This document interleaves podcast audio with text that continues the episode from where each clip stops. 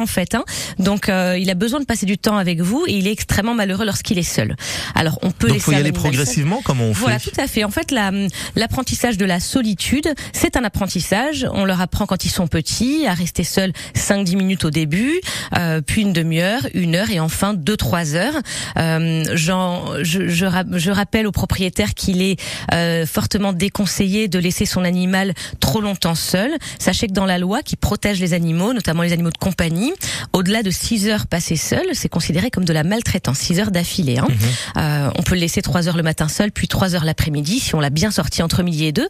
Il y a beaucoup de chiens, vous me direz, euh, peut-être même dans votre entourage, qui passent la journée seuls et qui semblent s'en accommoder. Sachez que les animaux s'adaptent beaucoup à nous, mais mon conseil de vétérinaire, bien sûr, c'est de s'adapter aussi euh, à son animal. Ça va pas que dans un sens. On est dans une société où l'animal a une place centrale et on veut le rendre heureux, on veut passer du temps avec lui, on veut son bien-être, parfois même avant avant le nôtre, hein, et effectivement de trouver des alternatives, de le sortir entre midi et deux ou de faire appel à un voisin, une voisine, un ami qui est un peu en mal d'animaux, qui ne veut pas les contraintes, mais qui peut tout à fait passer du temps la journée avec votre animal. Ça, c'est tout à fait. Euh, on peut facilement trouver quelqu'un. Et il y a des, des, entreprises qui acceptent aussi les animaux. Est-ce que c'est une bonne idée dans un premier temps de les emmener avec nous petit à petit et de réduire leur présence au, fil des, au fil des jours? Oui, absolument. En fait, euh, mon premier conseil, c'est de ne pas laisser son animal seul la journée, de l'emmener sur son lieu de travail si votre employeur vous y autorise. J'ai la chance, en étant vétérinaire, d'emmener mon chien tous les jours sur mon lieu de travail. Euh, il, est, il est rarement seul, même s'il il est en mesure de rester seul quelques heures sans paniquer. Ça, c'est important qu'un chien puisse rester seul et être sage et être bien dans ses baskets quelques heures. Ça, c'est mhm. très important. De pas être 24 sur 24 avec son animal, c'est aussi important pour vous et pour lui, en fait. Hein. Mais évidemment, mon premier conseil, c'est de l'emmener sur son lieu de travail, évidemment, évidemment. Et de plus en plus d'employeurs acceptent les animaux. On les remercie beaucoup euh, parce qu'on on fait vraiment équipe avec son animal. On est loin de euh, du chien de garde qui est enchaîné euh, dehors et qui et qui aboie quand quelqu'un passe. Maintenant, on partage tout avec eux. C'est vrai que ça a beaucoup évolué hein, dans les mentalités, et tant mieux d'ailleurs pour le bien-être animal. Je vous propose d'accueillir euh, Marité qui nous appelle depuis Cannes. Bonjour Marité. Bonjour messieurs dames. Bonjour Marité. Merci, bonjour. Nous vous écoutons Marité. Alors moi, euh, c'est mon petit-fils qui a euh, pris un, petit staffy dans un refuge derrière Nice. Très bien. Et puis, bon, bah, ce chien, euh, ben, il est toute la journée avec euh, le papy, il a un jardin parce que le petit-fils il travaille. Mhm. Et puis voilà, ah, bon voilà. Et alors euh, le problème c'est que pratiquement toutes les semaines, je suis obligée de faire une housse pour son matelas. Il mange tout. Ah oui, il est destructeur. Il a quel âge ce petit Staffy?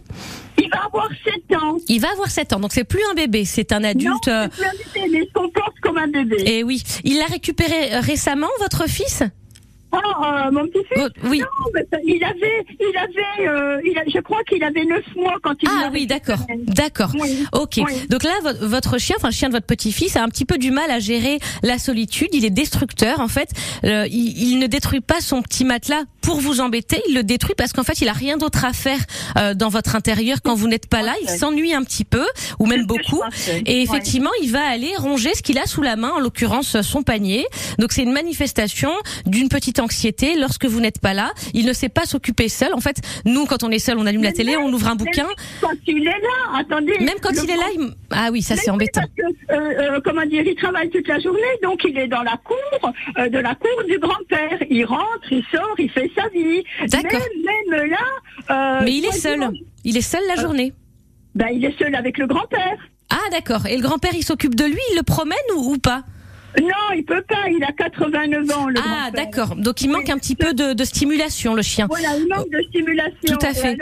Euh, si par exemple, euh, parce que la sonnette en ce moment elle est en panne, mhm. euh, donc s'il y a quelqu'un qui voit, qui traîne devant le portail ou qui appelle, mhm. le chien il va, il, a, il aboie. Et oui, il a, il a rien de mieux à faire en fait. Hein. Les chiens qui aboient beaucoup au moindre passage, c'est qu'en fait ils n'ont que ça comme stimulation. Et effectivement, votre chien, qui est une, un chien de race vraiment très actif, hein, les, les, les oui, sont des, oh sont de la dynamite, ils sont très très actifs.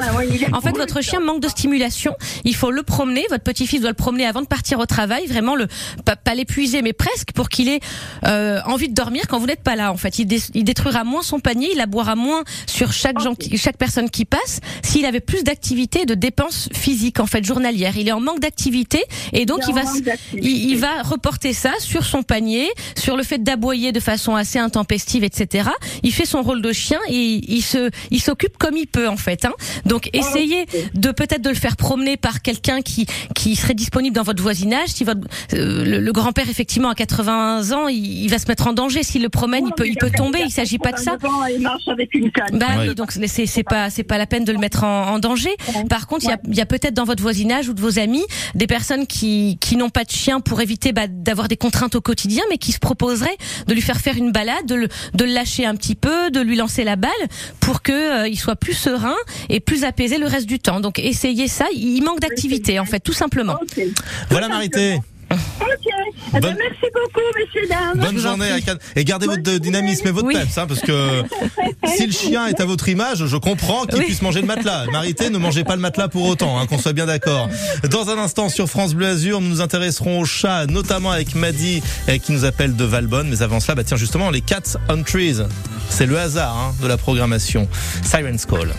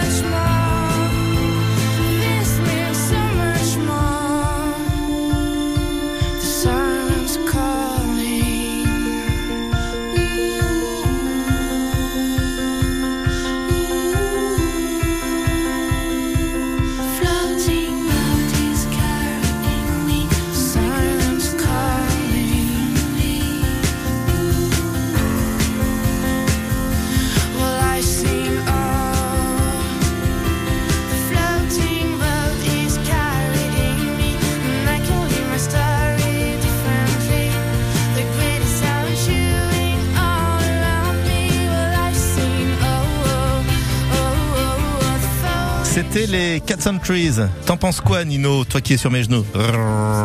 Oui, d'accord, ok. Il aime pas trop les chats, forcément. Hein. Nino, le chien de Clémentine As, notre vétérinaire qui répond à vos questions 04 93 82 03 04. 9h30, 10h, côté expert, mon animal et moi.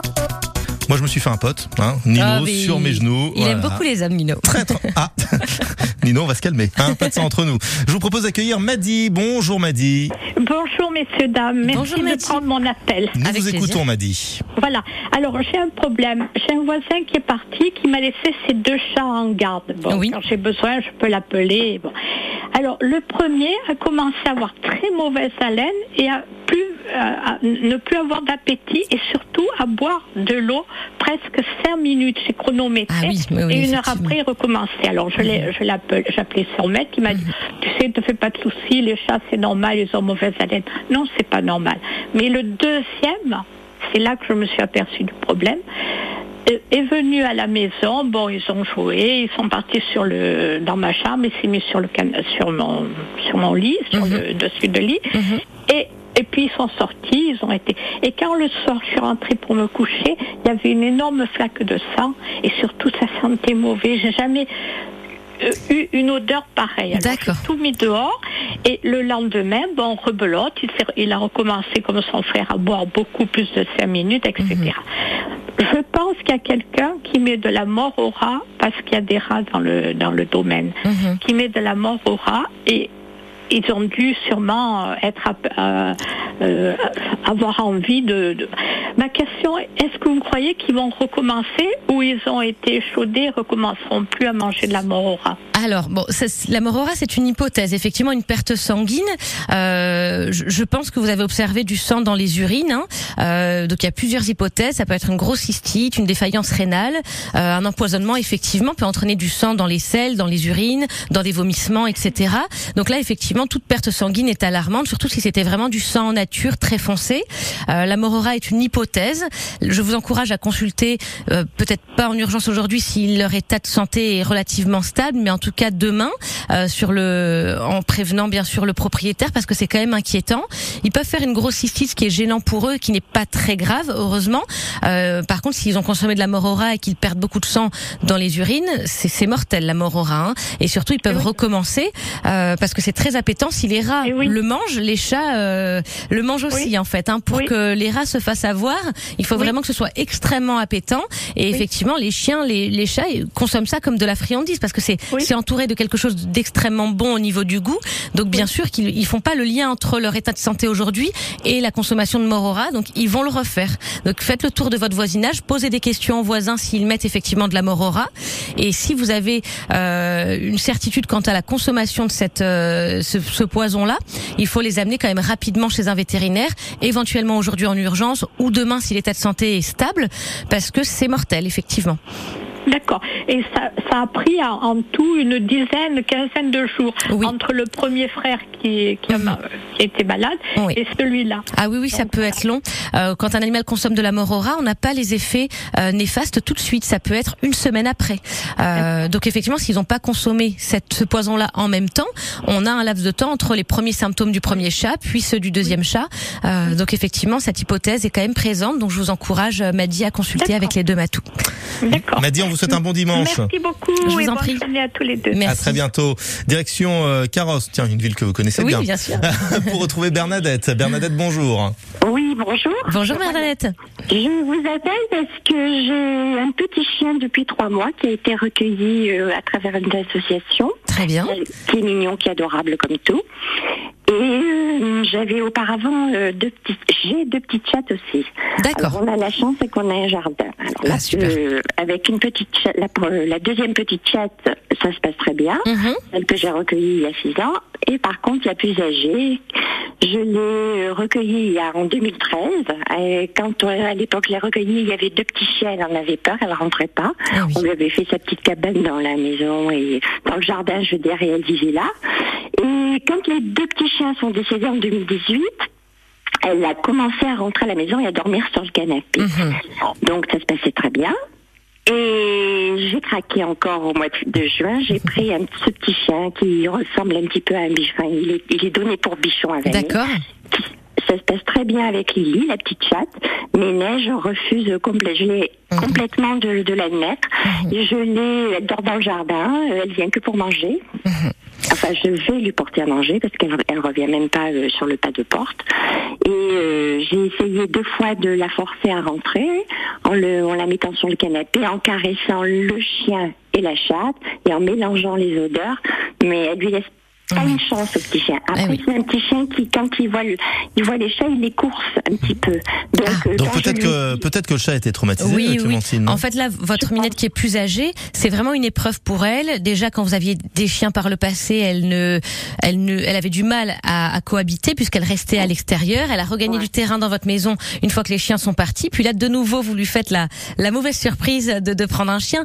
Euh, donc effectivement, pour elle, c'est une épreuve et elle, euh, elle, elle ne souhaite pas de, de contact rapproché. Il ne faut pas forcer le contact. Il faut lui laisser euh, sa liberté, la laisser, enfin la laisser à l'extérieur si elle est mieux dehors. Ne, ne, la portez pas pour la forcer à rentrer. Il faut vraiment que ça vienne d'elle.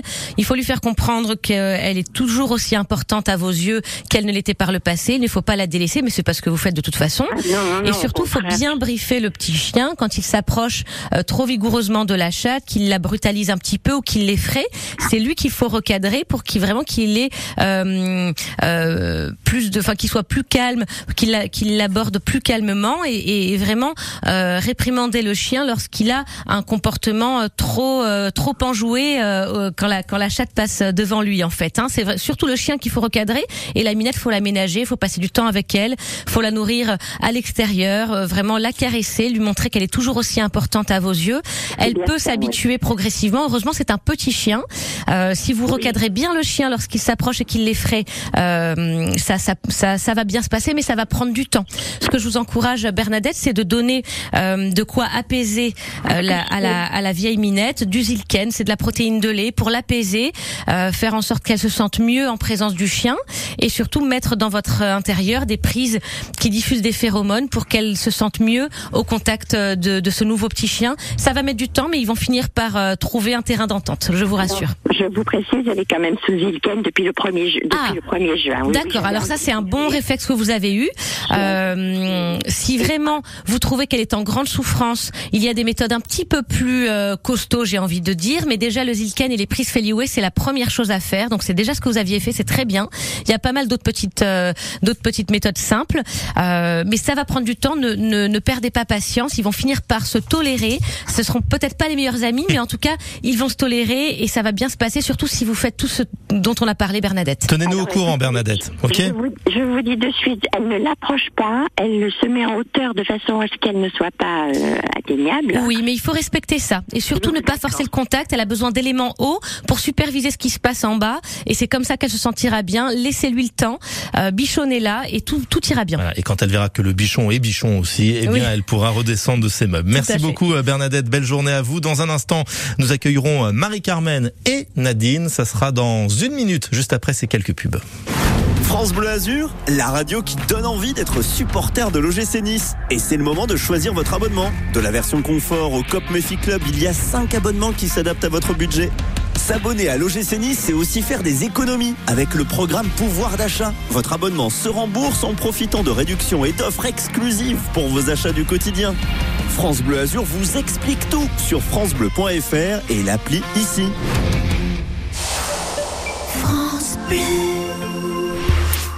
90% des feux sont d'origine humaine. Face au risque d'incendie, le département des Alpes-Maritimes vous invite à adopter les bons gestes. Ne jetez pas vos mégots dans la nature, ni par la fenêtre de votre véhicule. Réalisez vos travaux et organisez vos barbecues loin de la végétation.